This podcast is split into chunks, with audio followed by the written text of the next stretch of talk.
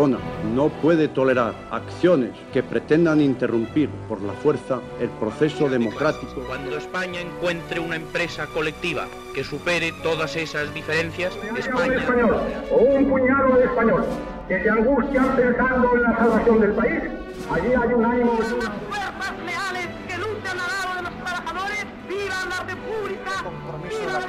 con la Constitución y con la democracia. Mi entrega al entendimiento y a la concordia de los españoles y mi compromiso como rey con la unidad y la permanencia de España. Hola y bienvenidos de nuevo a Culturas Políticas, un podcast de Frontera Ediciones en colaboración con El Independiente. Cerramos hoy nuestra serie dedicada a la cultura de la cancelación y para ello nos vamos a centrar en las identidades colectivas. En programas anteriores hemos tocado temas como la libertad de expresión, el victimismo y la concepción de la identidad personal. Mediante la apelación a las emociones se justifica el sentirse ofendido y, en consecuencia, una respuesta de censura, de prohibición. Pero, ¿ocurre lo mismo en el caso de las identidades colectivas? ¿Funciona la masa como una identidad homogénea en este aspecto?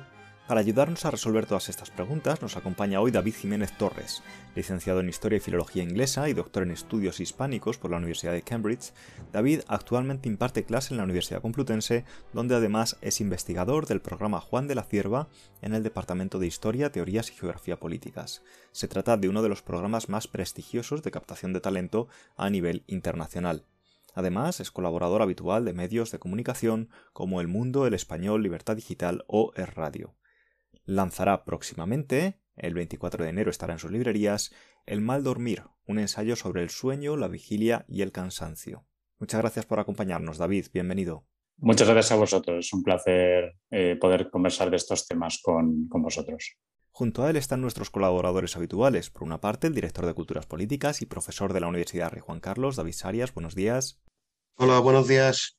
El escritor y periodista Álvaro Petit. Hola de nuevo, Álvaro. ¿Qué tal? Les habla Javier Collado también desde la Rey Juan Carlos. Les recordamos que pueden contactar con nosotros a través del correo electrónico culturaspolíticas.fronteraediciones.com y del Twitter arroba culturpol. Hechas las presentaciones, empezamos contigo, David.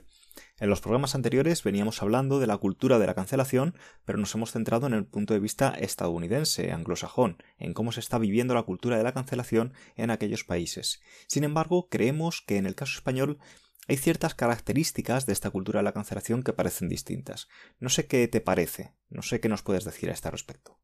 Sí, yo, eh, bueno, eh, he escuchado, escuché con mucho interés eh, las conversaciones que mantuvisteis con Manuel Toscano y con Pablo de Lora y si alguno de los, de los oyentes de este podcast no las ha oído, pues las recomiendo vivamente porque tanto Manuel como Pablo son, son dos personas muy inteligentes y que además han pensado muy bien sobre estos asuntos.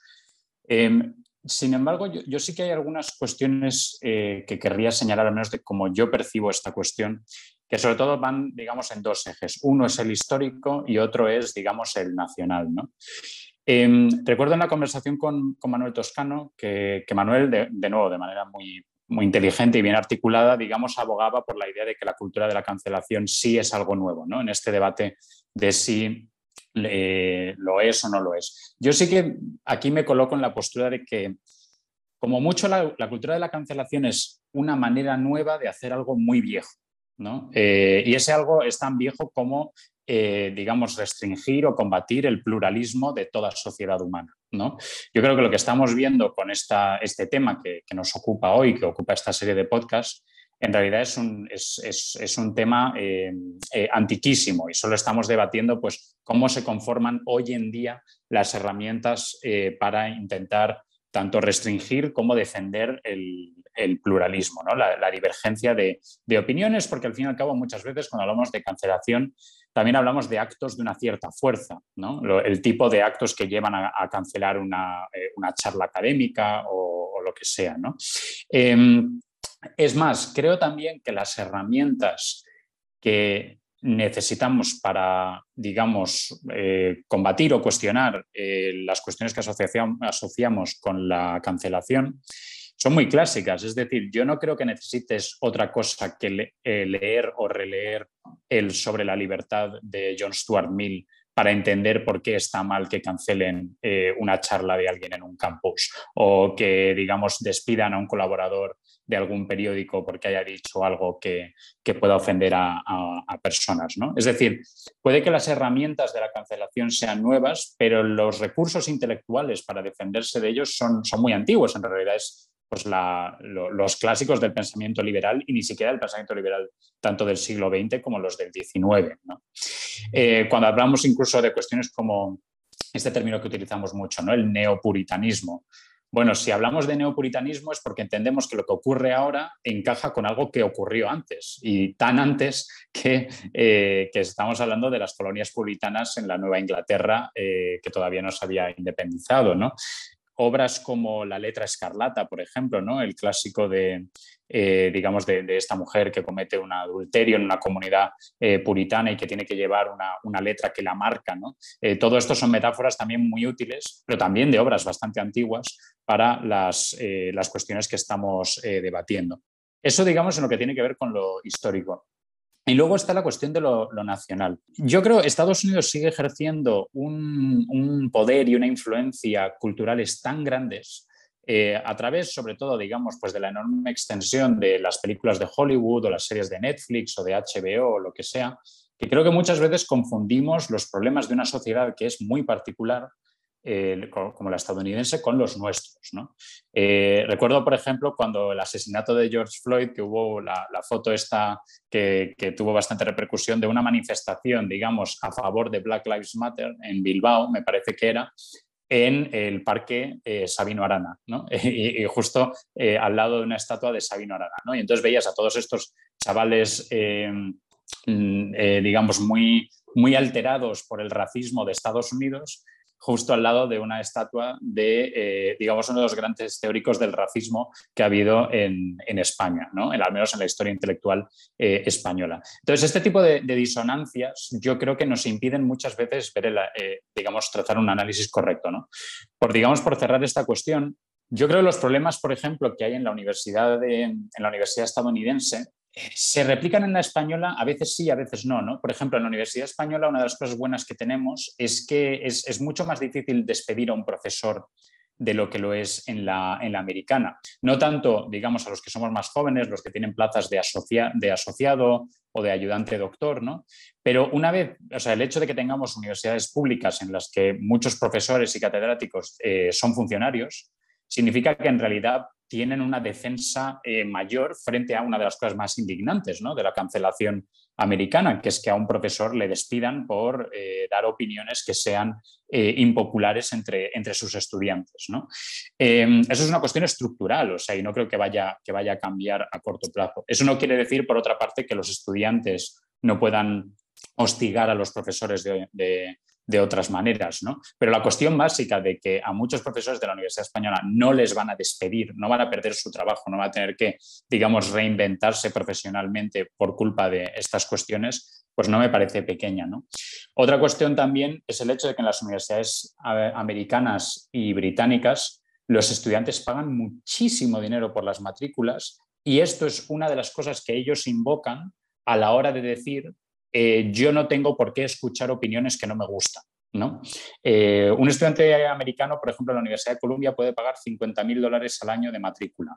Eh, y esto le da un poder de presión sobre la institución que no tiene un estudiante español que paga 900 euros de matrícula al año. ¿no? La, la universidad no se siente con tanta necesidad de plegarse ante los deseos del estudiantado digamos, en España como en Estados Unidos, en parte también por esto, ¿no?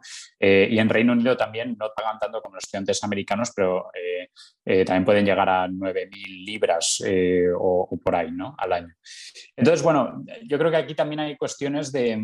Luego también los problemas españoles son, son cuestiones distintas, ¿no? Si hablamos de hostigamiento en la universidad, hemos tenido en los últimos días el ejemplo de los, esta asociación de estudiantes constitucionalistas tan valientes, que es SACABAT, eh, que intenta organizar actos en la Universidad Autónoma y siempre, digamos, inevitablemente eh, aparecen ahí unas muchedumbres de salvajes que intentan eh, impedir reventarles el acto y a veces lo consiguen y otras veces no, no. ¿Esto es cancelación? Pues podríamos decir que sí, pero en realidad obedece a patrones muy antiguos, es decir, este tipo de coacciones y de lo que se ha llamado clásicamente boicots en la Universidad Española llevan existiendo desde hace décadas. Yo creo que esto antecede con bastante a lo que entendemos como el auge de los nuevos identitarismos.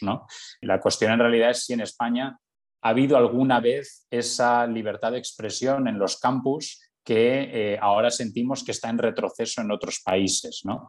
Por cerrar esto, también uno escucha historias de profesores en los años 70 y 80 en universidades españolas las que muchas veces les abucheaban o les intentaba o les ponían, digamos, mensajes ofensivos en la puerta de su despacho o lo que sea. ¿no? Entonces, quizás lo que tenemos en el caso español es más bien conflictos que nunca se han resuelto de verdad en torno a la libertad de expresión. Bueno, creo que sobre todo en los campus, pero luego si queréis también hablamos de la sociedad en un sentido más amplio. David Sarias. Eh, ha introducido David muchos elementos distintos y, todos con mucha sensatez. Además, ocurre con, entre David y yo que coincidimos en, que procedemos de disciplinas históricas y tendemos a, corrígeme David si, te estoy exegetando mal, tendemos a siempre a buscar las permanencias y a ser muy escépticos cuando alguien nos cuenta que hay algo nuevo bajo el sol. Que es un Eso desde luego, por, mi eh, parte desde luego. Y creo que es, también una prevención intelectual útil, ¿eh? la idea de siempre cierto escepticismo ante los argumentos de que ahora estamos viendo algo que nunca se ha visto antes, ¿no? Que luego puede, puede llevar sencillamente a ser un poco cascarrabias eh, intelectualmente, ¿no? Pero, pero vamos, me parece una prevención al menos inicial útil. No, y además que, eh, que estoy plenamente eh, de acuerdo. Y además yo creo que tú lo vives probablemente más que, más que yo, porque tú estás, escribes con frecuencia en, en la prensa y yo creo que es, es, has hecho una apreciación muy, muy útil. Yo me acuerdo no hace tanto cuando, cuando, estaba, cuando llegó Trump al poder y de repente se puso de moda aquello de, la posverdad. Eh, y dices, mire, posverdad no, esto se llama demagogia de toda la vida. y, es, un fenómeno más viejo que la tos. Entonces, yo creo que es una, advertencia que nos haces, que, que, bueno, yo coincido también por una cuestión de disciplina académica y de, y de forma de aproximarte a la realidad. Habiendo dicho esto, no obstante, yo creo que hay dos cosas que sí es bueno tener en cuenta. Una es la velocidad y la intensidad con la que las ideas circulan a nivel, eh, eh, a nivel transnacional hoy en día. Es verdad que la, cultura norteamericana o, anglo-norteamericana es, es, muy distinta de la nuestra, pero, pero ejercen una, una influencia sobre la sociedad española en general y en particular sobre ciertos sectores dentro de la sociedad española que además son ciertos sectores que es, posible, y yo creo que aquí también vas a estar de acuerdo, eh, que viven en su propia burbuja. Estas élites mediáticas, estos grupos de estas cabezas parlantes, ¿verdad? Eh, a mí hay un, neologismo que se llama influencer, influencer que yo creo que es muy útil, eh, porque distingue a la cabeza parlante que tiene cierta influencia en ciertos métodos, y en ciertos medios, y lo distingue del, intelectual. yo creo que estas élites sí están, son unas élites muy globalizadas, muy transnacionalizadas, y que ellas tienen una sobreexposición a estos fenómenos internacionales y luego los importan. Eh, y probablemente magnifican la importancia que tienen dentro de la sociedad española. Lo que ocurre es que esto luego se convierte en una profecía autocumplida. Fenómenos que son exógenos a la sociedad española se convierten en endógenos porque, porque estas élites los convierten en endógenos. Y luego además adquieren características propias. Entonces, esto por un, por un lado, que es un fenómeno que yo sí creo que es, que es relativamente nuevo, eh, por lo menos en cuanto a velocidad e intensidad de circulación de ideas. Eh, y además yo creo que esto, en el, sobre todo en el ámbito periodístico, es muy detectable. Como tú tienes una noticia, un fenómeno que surge en Estados Unidos y dices, bueno, es que va a llegar a España en 48 horas, una semana como mucho. El caso, el caso de George Floyd es, es muy ilustrativo. Luego esto por un lado. Y luego otra idea, y, ahora estoy yo el que soy yo el que está liando las cosas, metiendo muchas ideas con calzador, pero bueno, a ver si consigo aterrizarlo en estas dos que es que yo sí creo que hay una, eh, yo creo que la cultura de la cancelación es, es útil como neologismo si entendemos que se refiere a un fenómeno cuya naturaleza es distinta de la coacción que ha ocurrido tradicionalmente en el contexto español. Además, tú lo has explicado muy bien. A ver, aquí coacción ha habido siempre. Un debate público muy vigoroso en el que distintas facciones tratan de, de coaccionar a otras facciones, especialmente en el País Vasco y en Cataluña, eh, pero no solo en el País Vasco de Cataluña. Tú te vas a la Universidad Complutense, que es tu casa, y no te quiero poner en un brete, pero hay un, hay un, dominio hegemónico de ciertas posiciones ideológicas que tienden a silenciar posiciones ideológicas alternativas. Y esto de nuevo es más viejo que la tos. Pero, habiendo dicho esto, las nuevas identidades que sostienen esta cultura de la cancelación que es nueva, yo creo que sí hay elementos que son novedosos. ¿Qué es tradicional en España? Pues la dimensión nacionalista, por ejemplo, o la, o la, o la división secular entre izquierda y derecha. Pero estas nuevas identidades vinculadas a, a la identidad individual, personal, dirigida hacia adentro, la forma más evidente de, el ejemplo más evidente es el de las nuevas eh, identidades de género, distinguidas, divorciadas de la, de la, cuestión sexual. Esto es nuevo y además se, se, está proyectando con un discurso que se, vincula, que se vincula a la emoción, a los sentimientos. Tú has mencionado la comodidad. Esto es nuevo. Antes se silenciaba a, pues no sé, si me ocurre Rosa Díez, o el otro día hablábamos de Felipe González, pues, pues, porque este es un facha o porque ideológicamente yo estoy en desacuerdo con él. Ahora se silencia, y yo esto se lo he vivido en el aula, ahora se silencia porque me estás haciendo sentir incómodo. Y esto es nuevo. Y más, me estás haciendo sentir incómodo a nivel espiritual, emocional, sentimental. Eh, yo he mencionado, estoy, estoy muy pesado con esto, que es un discurso en el que lo privado invade lo público eh, en el que, bueno, pues, mm, pues tradicionalmente si tú te sientes incómodo, eh, especialmente a nivel universitario, oye, pues te aguantas. Si es que la universidad se viene a estar incómodo, porque la universidad se viene a, que te expongan a ideas distintas y contrarias a las tuyas. Y ese discurso vigoroso de que a veces intenta silenciar al otro es consustancial a la universidad hasta cierto punto. Lo de Sacabat, es una, evidentemente eso es una aberración. Pero que haya un discurso muy, ideológico muy intenso, esto es normal. Y es incluso saludable. Lo que no es tan normal porque es nuevo es esta dimensión de no, no, es que usted no puede hablar de la homosexualidad porque yo que soy homosexual o heterosexual me hace sentirme incómodo y yo no quiero hablar de esto y yo tengo derecho a estar cómodo, a que no se me, a que no se me generen tensiones personales. Esto es nuevo, o eso me parece a mí. Entonces sí, sí hay ciertos, por resumir todo, sí hay ciertos elementos de novedad que, que por lo menos yo creo que ameritan que esto lo debatamos, tanto a nivel de la naturaleza mm, del conflicto como a nivel de cómo el conflicto circula a nivel eh, no ya solo nacional, sino transnacional. No sé qué os parece esto. Hombre, yo, por, digamos, responder a las cuestiones que señalas, a ver, yo estoy de acuerdo en, mucho de lo que dices. Me interesa incluso esta idea de la profecía autocumplida de la influencia estadounidense, ¿no? De digamos, incorporas a través de la hegemonía cultural eh, de Estados Unidos, eh, sobre todo audiovisual, eh, incorporas debates o elementos que son de esa sociedad, pero los incorporas tanto que se acaban convirtiendo en debates de tu propia sociedad. Y esto sí que me parece una herramienta útil para, para el análisis. Es verdad que la circulación de ideas internacional, pues, bueno, los que, digamos, nos hemos asomado al 19 también eh, vemos hasta qué punto siempre ha estado ahí, al menos en Europa occidental, pero es verdad que ahora todo es mucho más inmediato, como bien señala. ¿no? es lo mismo lo que tarda en llegar un periódico de, de, París a Madrid en el 19 eh, que lo que tarda en, circular un, un tuit. ¿no? De todas formas, esto no eh, esa profecía autocumplida no elimina los conflictos intrínsecos a esa sociedad que está incorporando marcos de análisis extranjeros. ¿no? O sea, no porque aquí haya mucha gente hablando de George Floyd, significa que deje de existir, el, eh, por ejemplo, el, hostigamiento a los constitucionalistas en, la Universidad eh, Catalana o Vasco, lo que sea. que, por cierto, no, no, deberíamos, esto no es digamos, una reivindicación de un excepcionalismo español que significa que solo las herramientas que desarrollar para, nuestros conflictos tengan que ser queridas aquí, que no nos valga nada de fuera. ¿no? no estoy, digamos, no estamos entrando en el que inventen ellos eh, relacionado con los conflictos de la sociedad, sencillamente que identifiquemos bien cuáles son nuestros verdaderos conflictos. ¿no?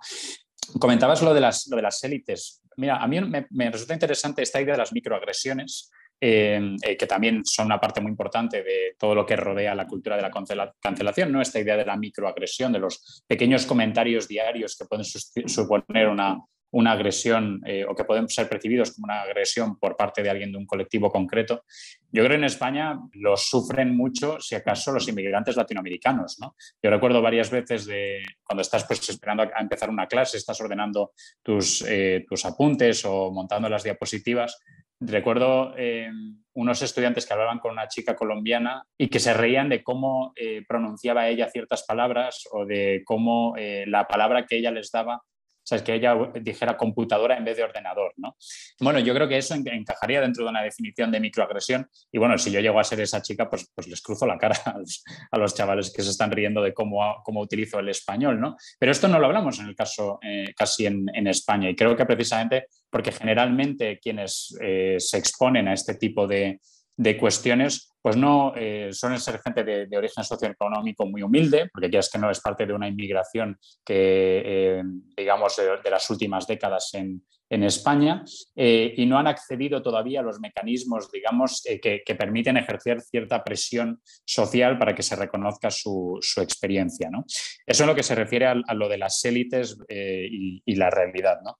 Decías lo de las nuevas identidades. Claro, yo es que no sé hasta qué punto son, son nuevas, ¿no? Porque si miras, digamos, el auge de cuestiones de feminismo o de cuestiones de raza, en realidad esto en los campus estadounidenses de los años 60 y 70 ya fue muy fuerte, ¿no? Quiero decir, los, Black Panthers o, o, los movimientos, digamos, de liberación femenina, pues, digamos, estaban en base a alguna de las identidades de las que estamos hablando ahora, ¿no?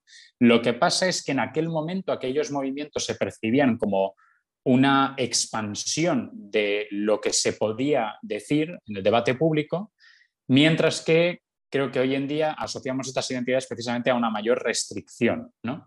Quiero decir, había eh, pintadas así famosas en, eh, en, algunas universidades que decían eh, hetero libera tu ano, ¿no? con esta idea. O sea, no, no sé si hay, digamos, tanto de, novedoso en algunas cosas que estamos viendo ahora como una mayor intensificación de estos movimientos de, hace unas cuantas décadas. Y por último, la cuestión de la incomodidad, yo estoy de acuerdo contigo, lo que pasa es que es tan difícil de cuantificar esto. O sea, decíamos prevenciones intelectuales útiles, ¿no? Pues una de ellas es decir cuánto de nuevo hay en lo que percibimos como nuevo y también cuánto de lo que nosotros apreciamos eh, realmente ha existido siempre, ¿no? La idea de eh, ahora los chavales eh, dicen que no quieren escuchar algo porque les hace sentir incómodos. Bueno, en su momento también pues, eh, incomodaba, les, incomodaba que Felipe González diera una charla en una, en una, en una universidad. ¿no? Lo que pasa es que la, incomodidad se, si acaso se expresa de otra manera. ¿no? Bueno, yo aquí no tengo una postura fuerte. Lo, lo, que diría es que como es tan difícil de cuantificar esto o de, digamos, objetivarlo de una manera empírica y todo lo que tenemos son impresiones, pues sí que siento que andamos en un terreno un poco resbaladizo a la hora de analizar estos fenómenos, que no es problema, porque al fin y al cabo, pues trabajamos sobre realidades que muy pocas veces son tangibles, ¿no? lo cual no quiere decir que no sean eh, ciertas, pero a mí al menos me genera cierta prevención. Es, lo único que señalaría. David, eh, pedías la, palabra, creo que te han tocado ahí la fibra con los movimientos sociales ¿no? de, los 60 o no, no van por ahí los tiros. Claro, no, es, que, es que David ha puesto el dedo en la, el dedo en la llaga y además, claro, en mi, área de especialidad y, y enseguida salto. Lo voy a hacer muy breve porque Álvaro también quería, también quería intervenir. Eh, claro, David, eh, completamente de acuerdo contigo. Lo que ocurre es que yo entiendo que esto, el, el punto de inflexión donde la izquierda, sobre todo en la izquierda, pero también en la derecha, hay una mutación que es donde, y es cuando empiezan a aparecer estos fenómenos que yo entiendo que sí son nuevos, es, es precisamente en los años 60.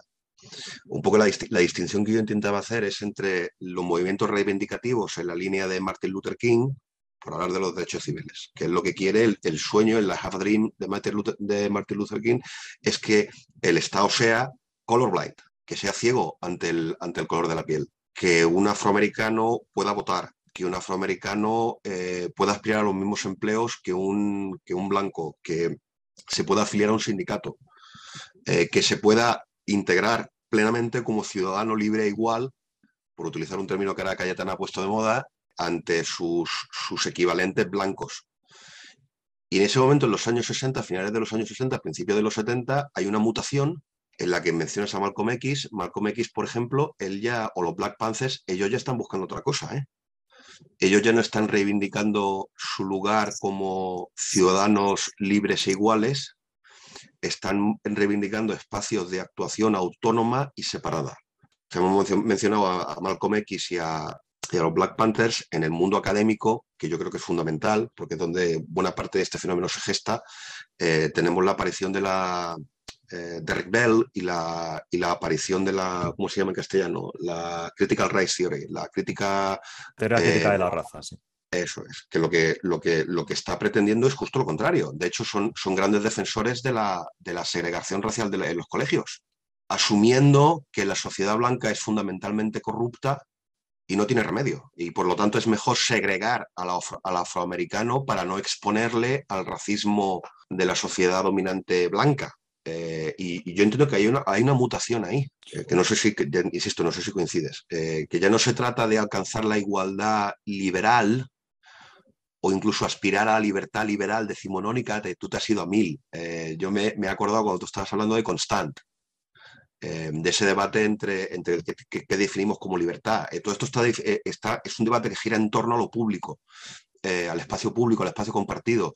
La cultura de la conciliación actual y estos nuevos movimientos sociales están en la creación de, la partición de ese espacio público compartido en pequeños espacios privados, en el que cada comunidad esté, sea autocontenida y no moleste a las otras comunidades. Que esto bien tiene relación con, el, con las propuestas del multiculturalismo que ahora ya han pasado de moda y ya nadie habla de ellas, eh, o por lo menos no en términos de multiculturalismo.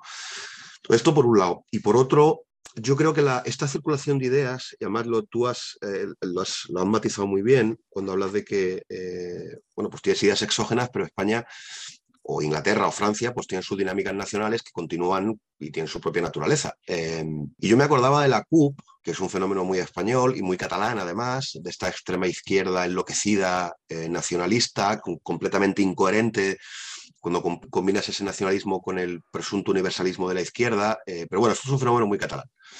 Eh, además, nos vamos, como decíamos antes, a la restauración.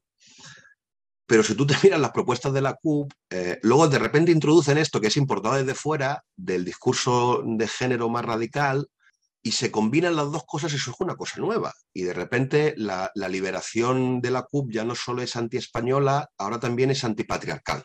Y ahora ya no basta con cepillarse el Estado español, hay que cepillarse a toda la civilización occidental en bloque.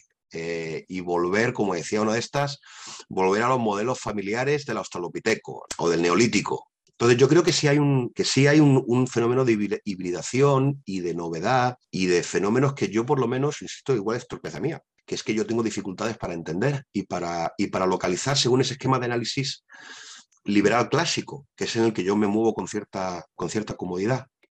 Hombre, también, también creo que todos estaremos de acuerdo que la circulación de ideas y de marcos de análisis en sí evidentemente no es, no es negativa, ¿no? O sea, estamos citando nosotros, por, por mucho que reivindiquemos la, eh, la especificidad de los conflictos nacionales, también estamos utilizando ideas de Mill, de Constant, eh, o sea, no solo de contextos nacionales distintos, sino de contextos históricos extraordinariamente distintos. ¿no? Constant no estaba reaccionando a los conflictos de, la España de 2021 ¿no? y, sin embargo, encontramos una, utilidad. Yo, ya digo que eh, en esto también creo que es importante delimitar que la cuestión no es tanto que se incorporen cuestiones desde fuera, sino que se hagan de una manera que te impide ver el, verdadero problema del país en el que votas, que al fin y al cabo debería ser tu, marco de actuación eh, eh, principal. Lo que comentas de la cuestión de Martin Luther King y, Malcolm X, claro, es interesante, ¿no? porque eh, claro, Martin Luther King al fin y al cabo lo que está pidiendo es una ampliación de la sociedad liberal o de los principios liberales eh, que realice en la práctica lo que en teoría ya se estaba realizando. Y precisamente una de las herramientas más poderosas del tipo de discurso de Martin Luther King es decir, bueno, si vosotros creéis en esto, creéis que todos los hombres son creados iguales, creéis que eh, todo ser humano tiene ciertos derechos inalienables, etcétera, tenéis que darles esos derechos a este grupo de la población. ¿no? Es sencillamente pasar de la teoría a una práctica. ¿no? Es verdad también que las sociedades liberales tienen una tensión histórica precisamente entre esa teoría y esa práctica. Y ahí es donde buena parte de la frustración que acaba eh, cayendo en ciertos esencialismos eh, proviene de la idea de, bueno, decís que todos somos iguales, pero a los negros les impide acceder a ciertos tipos de trabajo eh, o a ciertos tipos de, alojamiento, ¿no? En los, digamos, la, creación informal de guetos en los años 50 y, y 60, o tardasteis eh, no sé cuánto tiempo en dejar a las, mujeres eh, votar, etcétera, etcétera. Em, claro, aquí la, a, mí al menos lo que me interesa es esta idea de que sí, efectivamente, una cosa es el pensamiento, pero luego hay ciertas realidades materiales que lo subyacen y que muchas veces, pues, eh, lo, no diría que lo determinan, pero influyen mucho en, ello. ¿no? Y ahí también es donde creo que buena parte de los argumentos a favor de cierto esencialismo racial o sexual eh. ¿no? Em, la idea de que hay una realidad material de las condiciones de la, sociedad que eh, generan ciertas, ciertas ideas, que también es un análisis muy marxista clásico, ¿no? la idea de la conciencia viene determinada por la, por la condición social. Hombre, ahí, ahí siempre ha habido cierto, cierta verdad, lo que creo que todos disputaríamos es la idea de que haya ciertas realidades del pensamiento que te sean inaccesibles o ciertas conclusiones a las que uno no puede llegar por su raza, sexo, eh, digamos, estatus socioeconómico, familia de la que venga, etcétera, etcétera. ¿no? Ahí es donde creo que sí que la intuición liberal de que nosotros, al fin y al cabo, eh, sí que podemos crear nuestra propia conciencia y sí que somos seres autónomos en ese sentido, pues sí que, sí que sigue siendo muy, muy valiosa. ¿no? Álvaro, que todavía no, te hemos dejado meter baza.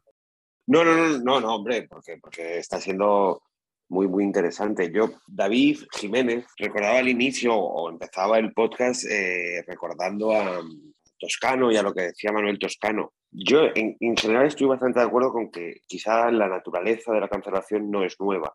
Eh, la pugna por determinadas fuerzas, grupos, como queramos llamar, por, por expulsar del debate público y de la vida civil, por lo tanto, a personas disidentes o personas que, opinan distinto ha existido siempre. Sin embargo, si hay un fenómeno, y me gustaría que, que, David Jiménez nos lo pudiera comentar, que yo creo que es lo que le da la novedad y es el alcance, que viene dado por las redes sociales. Eh, o por Internet. Es decir, antes mm, mm, tú comentabas el caso de las universidades. ¿no? Es verdad que el caso del País Vasco es un caso especialmente particular y los últimos años en Cataluña, y eso David lo ha estudiado muy bien, pero digamos que el alcance eh, eh, hasta, hasta la irrupción de las nuevas tecnologías en un alcance, si quieres, más reducido, eh, más mm, sectorial, si nos ponemos cursi, ¿no? Pues investigadores académicos, determinados escritores, etc. Y ahora, sin embargo, se ha convertido en un movimiento, en un, en un fenómeno que permea buena parte de la sociedad. ¿no? Y, que, y de hecho, y que define o redefine actitudes particulares habituales. Los gestos de cortesía, eh, por ejemplo, eh, pues hoy para muchas personas son microagresiones eh, o micromachismos, ¿no? Que se llaman. Y, me gustaría que, comentaras un poco este fenómeno, porque yo en eso sí estoy de acuerdo con, con Toscano y quizá eso sí le dé un punto de novedad con respecto a, otros eh, movimientos o otras dinámicas de ostracismo anteriores, ¿no?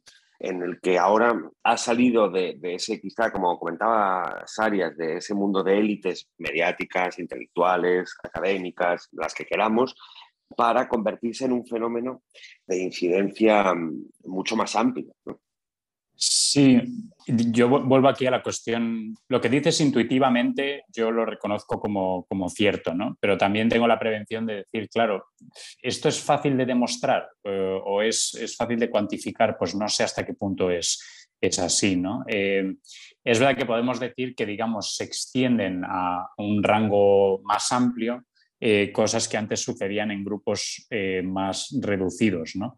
También, claro, mencionas las redes, yo creo que a veces olvidamos que las redes son una burbuja, ¿eh? y además una burbuja extraordinariamente efímera. Y además esto, digamos, no es, esto sí que no es una intuición. Por ejemplo, eh, muchas veces, una cosa que se ve muy claramente en, los periódicos, por ejemplo, ¿no? ahora que todos los periódicos tienen edición, edición digital y además son capaces perfectamente de seguir el número de visitas que tiene, eh, que tiene cada artículo, hay muchas ocasiones que un artículo que funciona muy bien, digamos, en Twitter, que tiene, yo qué sé, cientos retweets y likes y todo esto, no es el artículo más leído del día en el periódico. muchas veces artículos extraordinariamente leídos eh, realmente, digamos, por personas que entran en la, a través de la home del periódico o de la eh, aplicación, eh, no se han movido casi nada en Twitter o en Facebook, ¿no? Y aquí también creo que esto es una, demostración de hasta qué punto hay quiebras generacionales también en esto, ¿no? de cosas que alguien que esté muy metido en el mundo de eh, indignaciones o cancelaciones concretas, eh, digamos, las tenga muy presente alguien eh, que esté muy metido en, las redes sociales, pero alguien que no lo esté, pues no, ni ha oído hablar de ellas, ¿no? Eh, y, viceversa. Entonces también, cuando hablamos de la popularización o de la extensión de ciertos fenómenos, yo creo que también es importante tener en cuenta esto, que Twitter es una burbuja extraordinariamente ruidosa, pero no deja de ser una burbuja. Bueno, hubo una época que si te dejabas digamos, guiar por, las redes sociales, los partidos más votados en España iban a ser Podemos o Ciudadanos, ¿no? seguidos por el PSOE. Y sin embargo, el Partido Popular seguía siendo el partido más votado de, toda España. Así que en, esto también mantengo cierto, cierto mínimo eh, escepticismo. Y también, y por, cerrar esta cuestión, los testimonios que tenemos de, personas que tanto en Cataluña como el País Vasco vivieron la, muerte civil, eh, es decir, el, término anterior que utilizábamos para lo que hoy en día llamaríamos cancelación, hablan de una cosa muy extendida, ¿sabes? Ah, sobre todo, claro, en comunidades pequeñas, ¿no? La gente que vivía en pueblos o, o digamos, en círculos sociales más reducidos, pero incluso la gente que vivía en, en, ciudades tipo Barcelona o San Sebastián, esta sensación de que de repente te conviertes en un paria social porque te ponen, digamos, eh, eh, ni siquiera te ponen en la diana, pero también, pero digamos, te cuelgan eh, un San Benito y la gente empieza a rehuirte. Al menos esos testimonios dan la idea de que eran fenómenos relativamente extendidos, ¿no? que no eran solo tus compañeros de departamento los que dejaban de hablarte, sino que era todo tu entorno social el que dejaba de, de tratarte ¿no? a la hora de, digamos, después de que hubieras, hubieras sido puesto eh, en entredicho por alguno de los dogmas eh, existentes. ¿no? Eh, aquí creo que incluso es interesante pues, ir a los libros de, personas que vivieron todo esto en los años 70, 80 y, 90. Por eso he tenido la, precaución de señalar que, el caso del País Vasco, y, que es el que yo más conozco, y el de Cataluña, que, que también lo conozco menos o lo he estudiado menos sistemáticamente que, que, tú, son casos muy específicos. En el caso vasco, por ejemplo, yo no estoy, o sea, no termino de estar de acuerdo con que lo que socialmente se impuso fuese un, algo parecido a la cancelación, sino que era una, una política de exterminio intelectual y, de, la disidencia, no, no solo físico, ¿eh? sino físico, social, económico incluso. ¿no? Entonces, creo que eso eh, eh, eh, yo entiendo la, mención que tú haces, ¿eh, David? Y, me parece plenamente acertada. Pero creo que también es importante enseñar que ahí se dan unas circunstancias muy específicas o trágicamente específicas. ¿no? Hay, hay, hay un, punto que tiene que ver con esto que, comentamos o que me interesa conocer tu opinión de la extensión y es, habéis puesto ejemplos que yo conozco menos, como el, el movimiento de Black Panther, los movimientos sociales en Estados Unidos, que sin embargo eran movimientos al menos en su definición, si queremos ideológica, bastante delimitados, es decir, se sabía lo que querían eh, o lo que reivindicaban. Hay un fenómeno hoy actual eh, que creo que, bueno, o, yo lo empleo para, um, fortalecer esta opinión de que creo que si la cultura cancelación es un movimiento mm, con elementos de novedad y es que las causas de reivindicación eh, se han convertido en transversales. Es decir, eso es un, palabra horroroso que se pone muy de moda de la intersección de luchas o algo así, o interseccionalidad de las luchas. Una cosa de estas horrorosas, hechas como en, laboratorio lingüístico, ¿no? en el que la misma persona que se siente ofendida porque se autodefine, porque además es, se autodefine como persona racializada, por un movimiento de empatía eh, que yo todavía tampoco termino de, comprender en términos políticos, se siente también ofendida por, las agresiones públicas al, movimiento gay, por ejemplo. Es decir, e, esta, esta especie de mejunje de victimismos creo que es un fenómeno muy nuevo, porque al final Black Panther, Malcolm X, eh, Luther King, etcétera, tenían, vamos, corregidme si me equivoco, ¿eh? yo no soy ningún experto en eso, podían hacer un decálogo de, por, qué, por qué salían a las calles, por qué mm, eh, eh, y qué es lo que reivindicaban. Yo hoy, sinceramente, no lo tengo muy claro. O sea, yo no sé, porque son microgrupos que se han ido segmentando y que al final eh, se unen, pero, pero, pero en puntos de unión que yo no termino de entender más allá de que todos se consideran víctimas. Tienes toda la razón que la cuestión vasca es eh, trágicamente específica, ¿no? Eh, y desde luego Sería, O sea, desde luego yo no querría caer en, banalizar lo que ha ocurrido en el País Vasco en los últimos 40 50 años, comparándolo con, digamos, eh, las cuestiones de la cancelación ahora. eso, no, yo, yo perdón, David. Yo, yo, no lo he entendido así y creo que, ha quedado claro que no, en ningún caso has, has hecho esa banalización, ni muchísimo menos. De hecho, creo que la comparación en los términos en los que lo has hecho es súper acertada. Vale, pero bueno, que, creo que también es una de las cuestiones que hablamos de reconocer bien lo específico de, nuestro país. Claro, lo que dices de la interseccionalidad, hombre, hasta cierto punto toda ideología supone un pack, ¿no? Es difícil que eh, una ideología o, digamos, una cierta cosmovisión toque solo un aspecto. ¿no? Eh, generalmente creemos varias cosas a la, vez. Eh, eh, por ejemplo, cuando hablamos de ideologías clásicas, conservadurismo, liberalismo, socialismo, tradicionalismo, todas estas ideas, digamos, destacan ciertos elementos especialmente, pero también tocan otros, ¿no? ya sea directamente o como extensión lógica de sus postulados centrales. Entonces, bueno, eh, hay una cosmovisión del victimismo, ¿no? Podríamos decirlo así. Hay una cosmovisión de, que, es el punto de encuentro entre buena parte de lo que señalas, que es la idea de la modernidad occidental se ha construido sobre la opresión de determinados grupos, ¿no? Y eh, nuestro momento histórico lo que pide es que liberemos a esos grupos que han sido, digamos, silenciados, eh, discriminados, etc.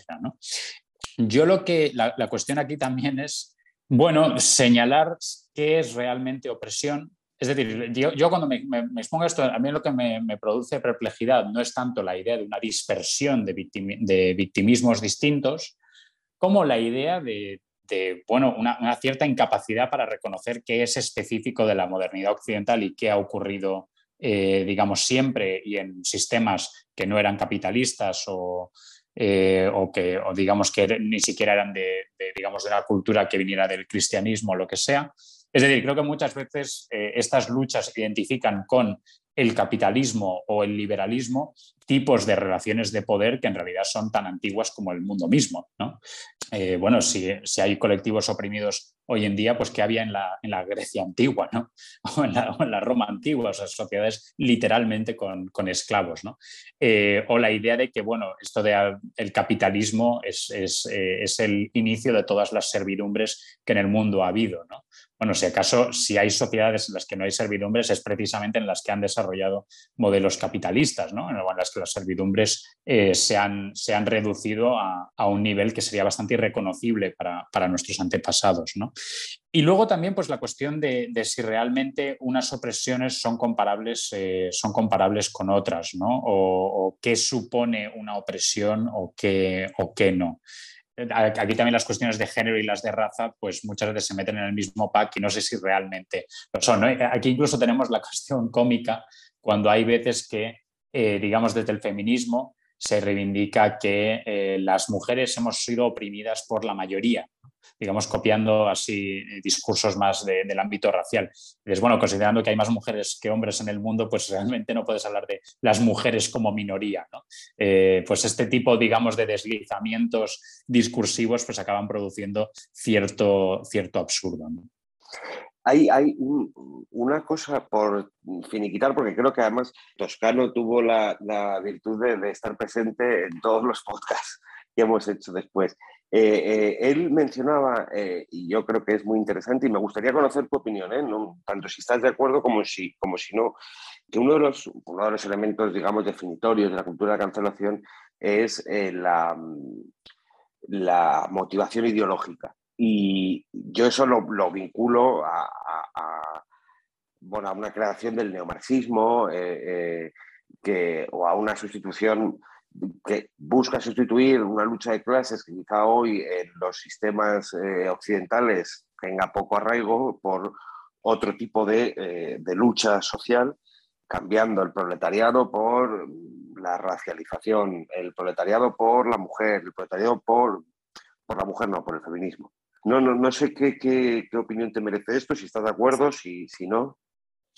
Bueno, mi, siguiendo con mi beta cascarrabias, como veo en, estas cuestiones, Eh, sí que pondría un pero a la idea de cosas determinadas por la ideología. Yo creo que la pregunta eh, es que no es ideología, ¿no? O sea, cuando decimos que algo es ideológico, para separarlo de algo que presuntamente no lo sería, yo creo que ahí podemos, eh, digamos, caer. Sé, que no es una objeción muy, muy original, ¿no? Pero sí que conviene recordar, bueno, que no es ideología. O sea, nosotros en este podcast también estamos hablando desde una ideología eh, concreta, ¿no? lo que pasa es que hay, digamos, apreciaciones de ciertas ideologías que nos parecen más razonables que, otras. ¿no? Eh, y en cuanto a la sustitución de la, digamos, de quiénes son, cuáles son los colectivos a emancipar, ¿no? la sustitución, digamos, de la clase trabajadora eh, por, digamos, la raza o el, o el género. Bueno, yo creo que aquí también hay, ha habido históricamente más PAC de lo que consideramos, ¿no? O sea, si precisamente hay, hay una relación relativamente fructífera en, España en los años 60-70 entre digamos, la izquierda antifranquista y el feminismo. ¿no? Eh, no, quiere decir luego que, los, que los movimientos sean completamente homologables, pero cierta, digamos, polinización eh, eh, mutua creo que sí que, eh, que sí que ha habido. ¿no? Y, bueno, y buena parte de las ideologías de hoy en día, de las ideologías, de las reivindicaciones eh, hoy en día, muchas veces también meten en un pack ¿no? la lucha contra lo que llaman el neoliberalismo económico con la eh, emancipación final de las mujeres, las personas racializadas, etcétera, ¿no? Que es, creo, precisamente lo que les lleva a hacer análisis más absurdos, ¿no? Eh, por ejemplo, recuerdo una conferencia que dio en Madrid Nancy Fraser, que, es una teórica que, por otra parte, ha hecho trabajos muy valiosos acerca de la, la idea de la esfera pública, ¿no? Pero que, digamos, el gran titular de esa charla fue el feminismo tiene que luchar contra el capitalismo porque el capitalismo no solo es anti-obreros o no solo es explotador de los obreros, sino que es anti-mujeres, ¿no? Y dices, bueno, es que, o sea, no sé, estaban más emancipadas las mujeres en la Unión Soviética de lo que lo están en, o, en, la, en las repúblicas eh, populares del bloque soviético o en la China de Mao estaban más emancipadas que en los países que han desarrollado sistemas capitalistas. Es decir, ¿cómo, cómo podemos orillar el hecho de que buena parte de la emancipación de las mujeres se haya desarrollado en países de sistema liberal capitalista. No, no podemos ignorar este hecho histórico básico. ¿no? Otra cosa es que puedas argumentar que las promesas del liberalismo y, de, y, del, capitalismo de liberación de determinados colectivos no se hayan cumplido eh, y que haya trabajo por hacer. ¿no? Pero la idea de que digamos, eh, la lucha contra un sistema económico es también la lucha eh, por, eh, digamos, la lucha contra los micromachismos, pues ahí es donde a, mí al menos me pierden completamente, ¿no? y me parece que lleva análisis de brocha gorda bastante, bastante fácilmente rebatibles. Sí, yo me pregunto en qué medida estamos intentando, vamos, no, no me lo pregunto, me lo he preguntado y me respondí a mí mismo, que en qué medida estamos intentando eh, sistematizar y darle coherencia a algo que pues sencillamente no lo tiene. Ah, mencionaba Álvaro antes esta, cómo se, se refuerzan mutuamente distintas eh, victimizaciones. Sin embargo, si te vas al movimiento feminista de los años 60, lo que ocurre es al revés, es que vuela por los aires, eh, porque las, las feministas eh, afroamericanas se dan cuenta de que no tienen nada que ver o la, o la realidad de una mujer afroamericana no tiene nada que ver con la realidad de una feminista blanca de clase media o clase media alta que lo tiene todo resuelto eh, y que, pues bueno, está pensando en derechos reproductivos eh, y que es el aborto o no el aborto, mientras que una afroamericana lo que está pensando es, mire, lo que quiero es que no me maten al niño eh, cuando, sale, cuando sale a la calle. O, o si nos venimos a un momento más reciente, como el movimiento feminista entra en, curso de colisión con el movimiento trans y tienes una enorme explosión y ese movimiento se, fragmenta. Además, esto lo comentábamos el otro día, alimentado por los intereses políticos de la ministra Montero a corto plazo dentro de Podemos.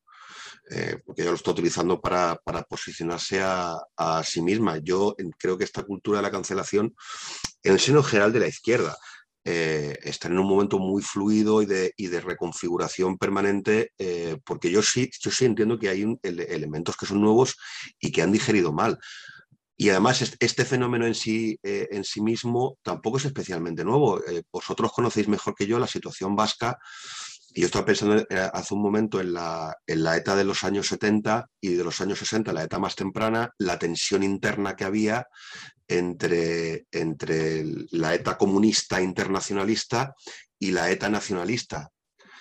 Eh, porque según cómo, en cuál de los dos elementos llevara el peso, claro, el objetivo de la banda era completamente distinto. Eh, y además hay una mutación, esto Juaristi lo cuenta muy bien, como hay una mutación interna, que hay una, hay una ETA muy intelectual, muy internacionalista, para los cuales el nacionalismo es un vehículo, y, hay un momento en el que ese equilibrio se, se invierte y la, y la banda cambia y enloquece. En, si nos trasladamos a la situación catalana de ahora mismo, lo mencionábamos antes. Tienes por un lado el discurso nacionalista y por otro lado tienes el discurso de género coexistiendo el uno con el otro y al final la solución sincrética que han encontrado es que, bueno, España además de facha es heteropatriarcal. Y pues mire, eh, no sé, eh, eh, y el pollo de Franco, pues que es que era, es que era, pues eso, misógino, además de facha. Entonces esto por un lado, que no sé si coincide conmigo. Y luego por otro, mm, nos hemos obsesionado o hemos tocado sobre todo a la izquierda. Y yo creo que hay una serie de fenómenos que están, están ocurriendo en el campo de las, de las derechas, eh, que además también son muy fluidos, que son igualmente importantes y que además se retroalimentan con lo que ocurre a la, a la izquierda, a la izquierda política. Hablabais antes de la identidad de, de, clase, ¿no? Y cómo eso se puede recombinar o no con la, con la identidad nacional. Y me ha venido a la cabeza en las últimas declaraciones de, de Santiago Abascal eh, con respecto a los, a los trabajadores de Cádiz, y de repente Abascal se nos ha vuelto proletario, bueno, de repente no, hay un discurso continuo dentro de, en el seno de Vox, que tú eliminas Vox y aquello parece el PC, eh, y que además no es tampoco nuevo. Le Pen, donde el éxito del lepenismo en Francia, donde primero, donde primero arraiga es en, en Marsella, en las zonas comunistas. Eh, hay un realineamiento, un poco por resumir, hay un realineamiento de identidades políticas que ocurre en el seno de la izquierda con todas estas confusiones que estamos, de las que estamos hablando, pero que también está ocurriendo en el seno de la, de la derecha. Eh, estoy pensando, y con esto cierro, David, que más a ti te va a interesar porque entiendo que son de tus áreas de especialidad.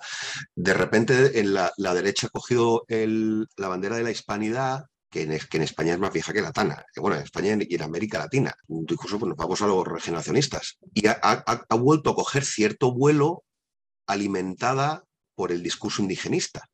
Eh, y es un discurso de la hispanidad que, que, se, está mutando, que ya no es el mismo de, Maestu, eh, o que no es el mismo de los argentinos decimonónicos o de Unamuno. Es un, es un fenómeno que es nuevo, que arranca en algo muy, muy antiguo, pero que es nuevo. Sí, no, no, muchas cosas que comentar. ¿no? Lo que dices, creo que también lo que decías al principio apela a esto que decíamos de los packs. ¿no? Eh, bueno, eh, en el caso de ETA efectivamente está bien documentado cómo, digamos, coexisten la cuestión nacionalista y la cuestión de extrema izquierda. ¿no? Aquí, por cierto, siempre me provoca cierta eh, perplejidad cuando como manera de criticar a ETA, se dice que ETA no era realmente de izquierdas, sino que era fascista, ¿no? porque ejercía la violencia y la exclusión y era nacionalista y tal. Con lo cual, bueno, pues si la izquierda no ejerce la violencia, entonces supongo que toda la historia de la Unión Soviética pues no nos sirve, no nos sirve de nada. ¿no? Entonces Lenin no era, no era de izquierdas. ¿no? Pero, pero, efectivamente está muy bien documentado, digamos, como lo que señalan las documentas a Juaristi, pero lo que también se ha, se ha, visto en la película está excelente por otra parte, ¿no? De, de John Biar, de Traidores, ¿no? Como esa generación de los Teuriarte, Juaristi, Iñaki Biar, todos entran, digamos, o, digamos, cuando les meten en la cárcel, ellos conectan más con los presos comunistas eh, y cómo eso les lleva finalmente a salirse de la banda y luego la banda pues en vez de verse ocupada por, por chavales así comunistas de facultad, pues se ve, digamos, eh, ocupada por pues, los psicópatas, ¿no? los psicópatas de pueblo que lo que quieren es volarle los sesos a, a, a la gente. ¿no? Lo de las CUP, evidentemente, es, es, menos dramático, pero es verdad, a mí me hacía gracia Recuerdo un discurso de Ana Gabriel, creo que en las, jornadas más calientes en, en, Cataluña, que decían, nosotros creemos, queremos crear una república catalana para que sea una república feminista. ¿no? Eh, también con esta idea del pack de nacionalismo y de, y de cuestiones de género. ¿no? Y además siempre con la pregunta de, bueno, ¿y quién te garantizaría que esa, esa república sería más feminista de lo que, de lo que es actualmente eh, la sociedad española? ¿no? ¿Qué crees que hay específico de España que, que, se supone que es heteropatriarcal? Pero también aquí creo que es interesante pensar que los packs insisto en esto, ¿eh? siempre han existido. O sea, estudias, por ejemplo, la inmigración en Estados Unidos en, los siglos XIX y XX y ves que coexisten realidades, eh, digamos, lealtades nacionales muy fuertes, las de los irlandeses, las de los italianos, con identidades de clase también. Es decir, los sindicatos, la, historia de los sindicatos americanos también es una historia de cómo se reconcilian las eh, distintas identidades nacionales una identidad de clase, ¿no? muchas veces con, con tensiones, pero muchas veces también con, eh, con, una capacidad sincrética relativamente importante.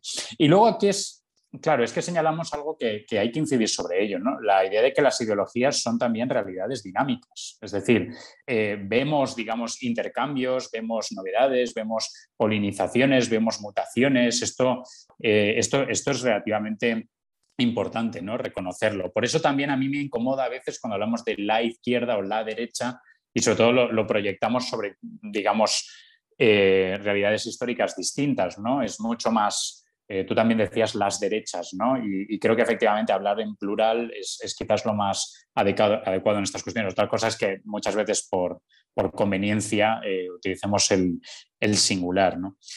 Claro, lo que decías de la derecha y la hispanidad Sí, efectivamente es muy, es muy interesante.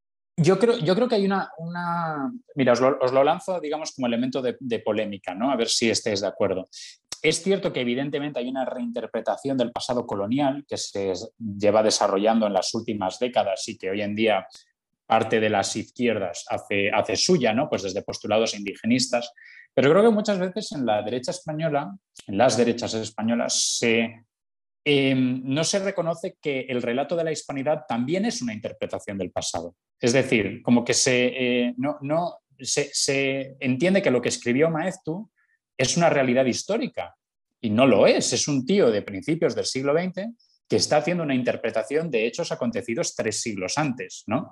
Eh, es decir, aquí lo que estamos haciendo es disputando todos sobre interpretaciones de lo que hicieron o dejaron de hacer personas que si queda algo de ellos, pues son unos cuantos huesos bajo, bajo la tierra. ¿no?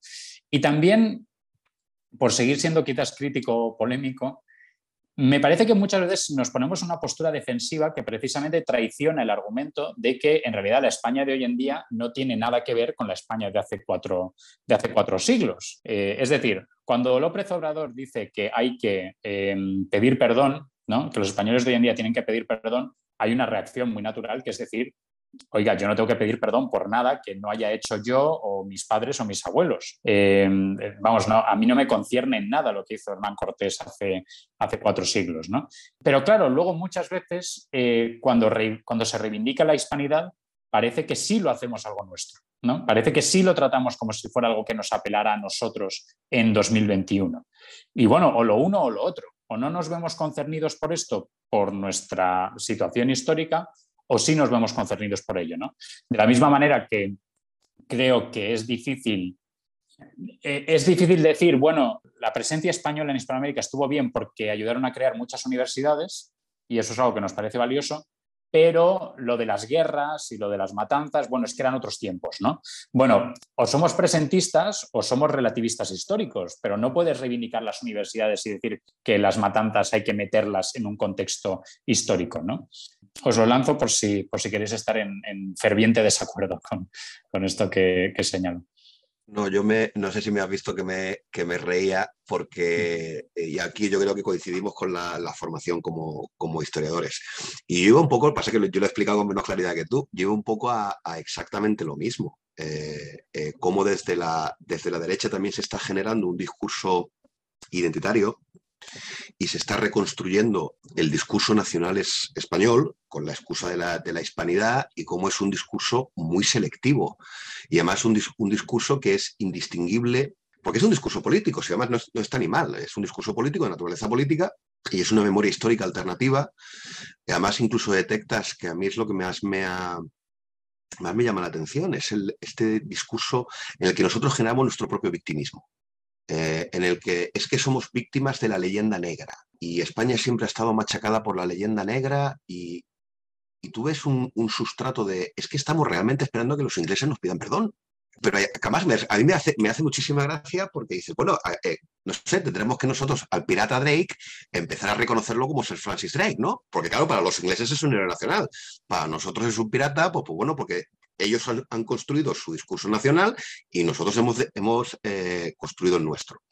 Eh, y esperar que llegue el inglés el inglés o el francés a, darte palmas, pues no, eh, ellos tienen el suyo, que además secularmente ha sido competitivo con el nuestro, claro, porque sirve, sirve a sus propios intereses.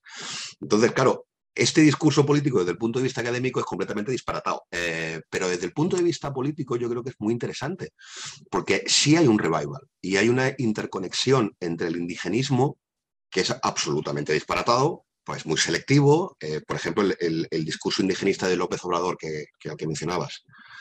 Pues hombre, los, defensores de la hispanidad siempre se quejan de, a ver, estos se olvidan de que las independencias en América Latina son lideradas por criollos que son blancos y que, son profundamente racistas, eh, empezando por Bolívar. Pero claro, luego el, discurso, neo, el discurso de la neohispanidad, por llamarlo de alguna forma, hace exactamente lo mismo, además lo has explicado muy bien.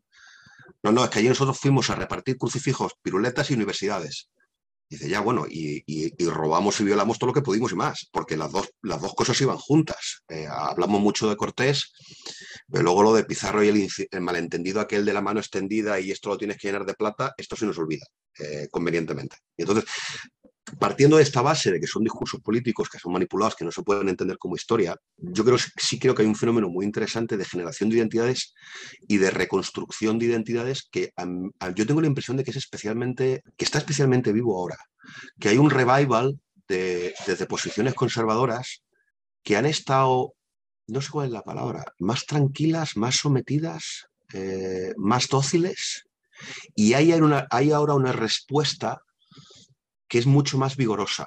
No sé si coincides con esto. Eh, em, que... Sí, es una, digamos, por ley de la dinámica de una mayor fuerza va a generar una mayor, em, una mayor reacción, ¿no? Quiero decir, la ley de la dinámica no es así, ¿no? Pero esta idea de cuanto más se empujan con, digamos, la cuestión del, indigenismo y de la lectura indigenista de la historia, pues se genera una mayor, una mayor reacción, ¿no? Eh, una reacción más, eh, más vigorosa eh, que muchas veces pues, impide hilar fino, ¿no? que es al fin, que, al fin y al cabo lo que estamos eh, reivindicando, ¿no? Que, ¿no? que no se caigan las mismas eh, trampas en las que caen ellos. ¿no? Digo, esto es lo que señalas. Bueno, yo la, pregunta que yo me hago es si en realidad la, la respuesta es tan sencilla, porque si nos vamos a los años 80, o los años incluso 90, la presión que ejerce la, izquierda es, absolutamente brutal, es, eh, tan, tan fuerte como, como ahora. Entonces la, pregunta que yo me hago es, es ¿qué está pasando en el campo de la izquierda, de, perdón, de la, de la derecha? Eh, este, este ascenso, que además no es solamente español, ocurre en todas está ocurriendo en, toda, a nivel global. Ha habido una cadena, por ejemplo, de, obras literarias que proceden de América Latina que están reivindicando este pasado, este pasado hispánico eh, y que tiene conexión con el indigenismo eh, bolivariano. Y es un fenómeno que yo he identificado como, o que yo tengo la impresión que es reciente y me pregunto qué, qué está pasando ahí. Eh, si es simplemente una cuestión de que hay más intensidad, hay una reacción que tú interpretas que es por osmosis, ¿no? Que yo no, no sinceramente es que no la termino de entender. ¿Qué está, qué está pasando para que ahora surja Trump? Pues te vas a los 60, la presión de la, izquierda de los 60 es incluso más fuerte de la que en la calle, por lo menos, de la que hay ahora. Si nos vamos al dominio de la izquierda en España en los años 70-80 es más fuerte que, y sin embargo Vox surge ahora.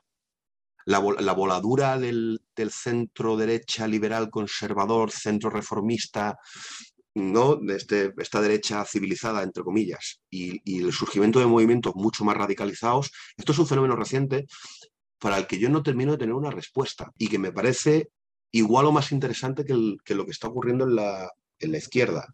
Pero también eh, es, parte del mismo fenómeno, ¿no? De, digo, lo que pasa en las derechas y lo que pasa en las izquierdas, en el sentido de podemos identificar que a partir de la crisis de 2008 hay una cierta quiebra en la confianza en las dos grandes familias políticas, al menos en Europa Occidental, ¿no? que han administrado, eh, digamos, las democracias liberales, pues la familia eh, democristiana y la familia socialdemócrata, ¿no? Hay una cierta quiebra de confianza a partir de, esa profunda crisis económica eh, en su capacidad, digamos, de, mm, de cumplir con las expectativas sociales y también de responder adecuadamente a la crisis que se genera. Y esto pues va generando una serie de, efectos dominó, ¿no? de, digamos, de, fichas de dominó que van cayendo y, genera una, una, espiral pues, que lleva a la creación de nuevos partidos, Claro, también se junta con una realidad mediática en la que empieza a ser más fácil sortear a los eh, prescriptores tradicionales. Esto no es nada original, ¿no? pero la idea de en los años 90 era imposible montar un partido nuevo si no tenías el apoyo de algún periódico nacional grande, ¿no? mientras que en los, eh, hoy, hoy, en día, pues digamos, Vox puede contar con la hostilidad de la mayoría de grandes eh, medios y sin embargo puede llegar a muchísimos, a muchísimos votantes, ¿no? Fundamentalmente, pues eh, bueno, a través, a través no solo de redes sociales, pero, pero también. Entonces, claro, yo creo también la cuestión de Vox para mí es inseparable, de nuevo, diferencias entre lo internacional y lo nacional, para mí es inseparable de lo de Cataluña. O sea, yo al menos mi tesis es que sin la enorme eh, pérdida de credibilidad que para cierto votante supone la gestión que hace el Partido Popular de la crisis catalana, la gestión que hacen Mariano Rajoy y Soraya Sáenz de Santa María de la crisis catalana, sin ese descrédito eh, pues ante lo que fue la chapuza de cómo se gestionó eh, las jornadas más calientes en Cataluña, eso hasta la, huida de, la fuga de Puigdemont, eh, yo creo que eso es lo que le da el verdadero ímpetu de crecimiento a, Vox, ¿no?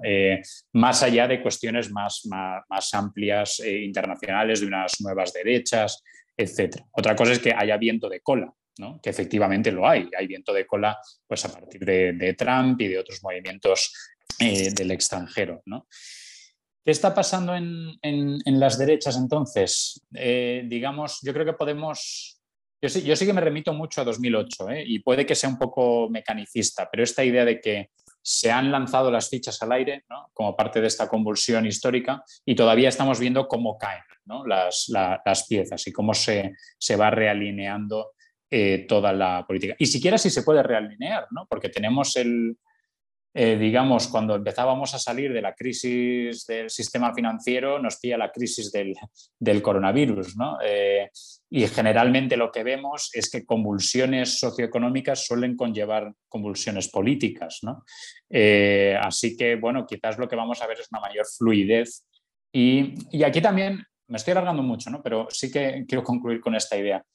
Eh, he visto señalado, y ahora no, recuerdo por quién, que los que, digamos, nuestra socialización política ocurre a finales del siglo XX y principios del XXI, no entendemos bien la historia y la sociedad en general, porque hemos vivido y hemos conocido como normal lo que en realidad era una isla histórica, que son estas décadas de extraordinario progreso, extraordinario bienestar, una estabilidad bastante, bastante razonable, muchísima libertad de, discurso y de pensamiento, digamos, con, excepto en ciertos casos, como ya hemos señalado en este podcast, y que lo que estamos viendo ahora es un cierto retorno de la historia, ¿no? quizás incluso por invocar las ideas de, Fukuyama, ¿no? que en realidad nuestro problema es pensar que los 90 eran lo normal que los 2000 hasta 2008 eran lo normal, que lo normal es el conflicto tal y como lo estamos viendo en, estas, en, en estos años. ¿no? es una idea un poco desasosegante, ¿no? Eh, David, eh, es que cualquier tiempo pasado, en este caso concretamente la década de los 90, fue mejor y que no volveremos. Sí, pero peor están en Afganistán. ¿eh? Quiero decir, toda idea desasosegante siempre tiene que, al menos podemos pensar que todo desasosiego occidental sigue siendo una enorme comodidad comparado con la gente que no ha tenido la enorme fortuna de nacer en, nuestras sociedades en este momento histórico.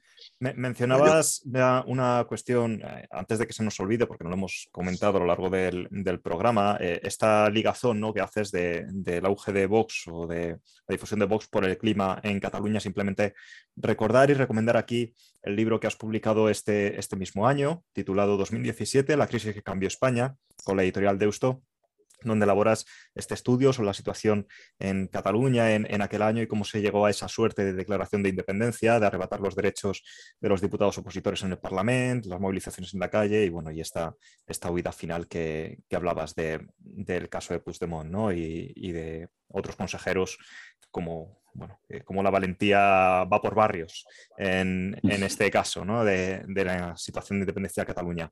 Eh, David Sarias, por, por, terminar, muy breve, por favor, que quiero hacer la última pregunta a nuestro invitado. Ha sido muy interesante esta mención a la crisis del 8, ¿vale? del año 8, año 12, que el, efecto inmediato que corrobora tu, tu hipótesis, digamos, es pues aparece Podemos.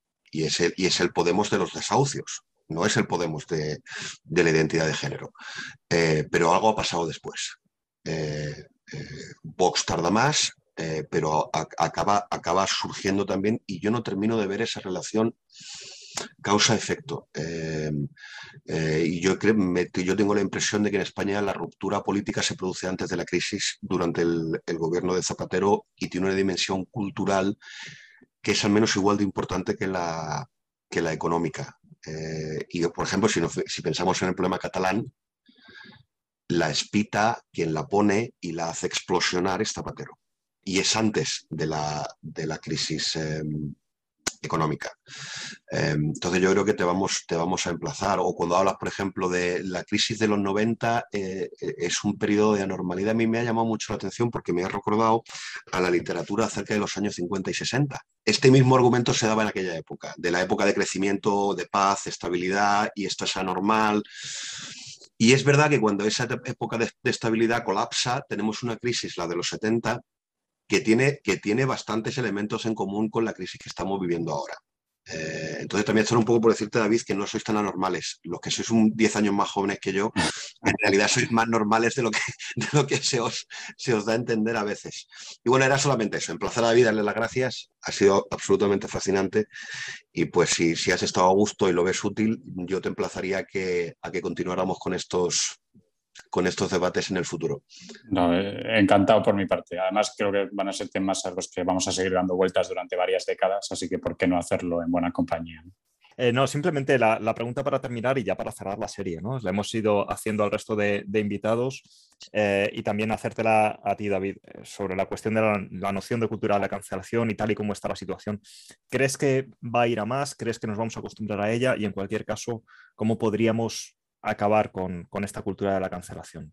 Yo leí un artículo de Ramón González Ferriz hace un par de semanas en el Confidencial que él abogaba por esta tesis, que por otra parte creo que también se está, eh, digamos, no, no es solo algo que proponga él, sino que también se está discutiendo esta idea de que ya hemos llegado a la cima histórica de eh, lo que llamamos ahora la cultura de la cancelación y que esto es algo que ya va a ser cada vez más, más residual, ¿no? que ya hay una armada, una resistencia lo suficientemente robusta como para que esto no vaya a ocurrir. Yo ahí soy un poco más escéptico. También es que, claro, tenemos que entender por qué estas cosas, sean nuevas o sean viejas, eh, son tan potentes. Claro, nosotros hablamos de lo que le pasa a la persona que se excluye, o sea, que es excluida pero los que excluyen también eh, experimentan unos placeres y, unos, y unas, eh, unas, recompensas por sus acciones, eh, digamos, pues formar parte de un grupo, haber sido tú el que ha echado a otro en vez de que te echen a ti. O sea, que hay mecanismos aquí psicológicos muy básicos que funcionan y por, por eso ocurre. entonces, y por esto, digamos, me interesa enfatizar la idea de que esto es un nuevo episodio en la larguísima lucha por el pluralismo, eh, por el pluralismo eh, eh, ideológico y, social, ¿no? porque creo que siempre hay impulsos contra, contra ese pluralismo y precisamente lo que hemos logrado en los últimos, bueno, lo han logrado nuestros antecesores en, en, las sociedades occidentales de las últimas décadas es precisamente crear las primeras sociedades en las que casi realmente se, se respeta el pluralismo. ¿no? Dices que se puede hacer para combatirlo. Bueno, yo creo que también hay, hay, hay cuestiones muy, muy básicas que si ni siquiera necesitan mucha sofisticación ideológica, ¿no? Pero decir, si algo, no te, si algo te molesta, pues no tienes que ir al acto, ¿no? O no tienes que eh, sintonizar el programa o no tienes que leer el artículo, ¿no? Eh, y no pasa tanto porque otros sí que lo, lo escuchen, ¿no? Y que mm, ante la duda siempre es mejor dejar a la gente hablar que intentar hacer un acto de, fuerza y, sí, y casi siempre está bien proteger a la gente a la que se le está impidiendo eh, hablar. ¿no? Eh, y si queremos ir a una mayor precisión teórica, vuelvo a lo mismo, es que los clásicos del pensamiento liberal nos dan todas las herramientas que, que, que necesitamos. ¿no?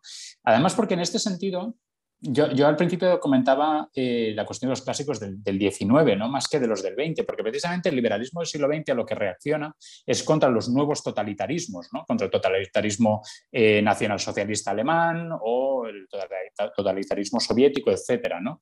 Eh, que son movimientos que, digamos, surgen de sistemas eh, demoliberales, pero que intentan sustituirlos. ¿no? Aquí en realidad de lo que estamos hablando es de una mutación de la propia sociedad liberal, es decir, no se está creando un totalitarismo clásico de, por ejemplo, de un partido, ¿no? que, es una parte fundamental de lo que son los totalitarismos del siglo XIX y una de las cosas a las que reaccionaban pues, personas como, como Popper, como Hayek, etcétera, etcétera. ¿no? nosotros no tenemos que convencerle a nadie de que no está bien que haya un solo partido o que haya una fusión partido y Estado, ¿no? que de nuevo es otra clase, otra cuestión fundamental de los totalitarismos del siglo XX. Tenemos que, digamos, recordarle a la gente que es muy importante dejar que las que la gente con la que discrepes aún así hable. Y esos son debates que se dan muy anteriormente en nuestras sociedades. ¿no? Así que, bueno, eh, en este sentido, pues muy sencillo, volver a John Stuart Mill y practicar un poco de, de, tolerancia social. Muy bien, pues muchas gracias David Jiménez por, acompañarnos. Ya has quedado emplazado para, próximas ocasiones, próximas tertulias, porque han salido muchas ideas muy interesantes, aunque al final esto es, un árbol, ¿no? Eh, vamos ramificando cada vez más y, y, acabamos, tendemos al infinito, ¿no? En la, exposición. Así que, lo dicho, muchísimas gracias por, acompañarnos en, este último programa de la cultura de la cancelación. muchas gracias a vosotros y si el árbol sigue ramificándose y sigue habiendo spin-offs, eh, la cultura de la cancelación dos, dos puntos la venganza o algo así, eh, encantado de, escucharos como siempre y de, y de participar cuando queráis. Bien. Eh, Álvaro Petit, también muchas gracias por, por acompañarnos hoy. Muchas gracias. David Sarias, no sé si despedirte o, me vas a soltar otras chapas y te doy otro turno de palabra. Estoy, estoy haciendo un ejercicio hercúleo de autocancelación porque David ha vuelto a abrir más melones, pero me voy a contener. Recuerden que pueden hacernos llegar sus sugerencias y opiniones a través del correo electrónico culturaspolíticas.com y del Twitter arroba culturpol. Les esperamos dentro de dos semanas en el próximo programa de Culturas Políticas.